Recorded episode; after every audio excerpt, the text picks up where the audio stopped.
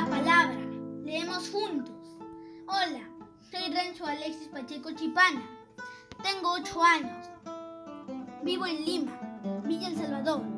Hoy voy a leer un poema titulado El alma que sufrió de ser su cuerpo, de César Vallejo. Dice así, tú sufres de una glándula endocrínica. Se ve, o quizás, sufres de mí, de mi sagacidad escueta. Tú padeces del diáfono antropoide. Allá, cerca, donde está la tiniebla tenebrosa, tú das vuelta al sol, agarrándote el alma, extendiendo tus juanes corporales y ajustándote el cuello. Eso se ve.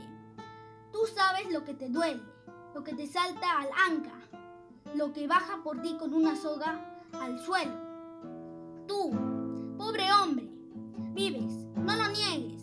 Si mueres, no lo niegues. Si mueres de tu edad, ¡ay! Y de tu época. Y aunque llores, bebes. Y aunque sangres, alimentas a tu híbrido colmillo. Y a tu vela tristona y a tus partes. Tú sufres, tú padeces. Y tú vuelves a sufrir horriblemente. Desgraciado mono, jovencito del Darwin.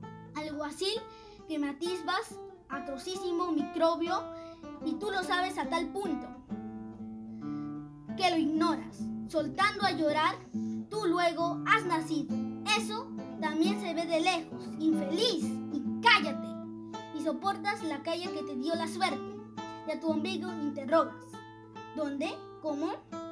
Amigo mío, estás completamente hasta el pelo. En el año 38, Nicolás o Santiago, tal o cual, estés contigo o con tu aborto o conmigo y cautivo en tu enorme libertad, arrastrado por tu Hércules autónomo. Pero si tú calculas en tus dedos hasta dos, es peor. No lo niegues, hermanito. Que no, que sí, pero que no. Pobre mono, dame la pata, no la mano, he dicho. Salud y sufre.